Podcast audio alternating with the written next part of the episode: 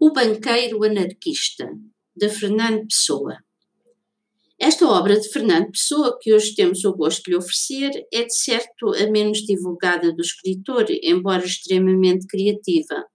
Do banqueiro anarquista seduz desde a primeira página, levando-nos muitas vezes a sorrir ou a reler alguns dos argumentos que a personagem do banqueiro evoca para justificar a sua tese.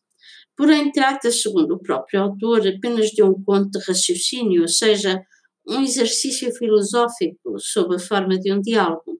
O conto foi publicado em 1922 na revista literária contemporânea, em que Pessoa colaborava, logo após ter sido escrito.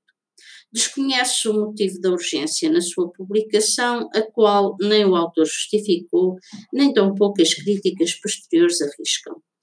Há, no entanto, uma coincidência que poderia, pelo menos, ter inspirado o banqueiro anarquista, a importância que o próprio movimento político adquiriu nos anos 20 do século passado. Trata-se de um diálogo entre um anónimo e um ex-operário.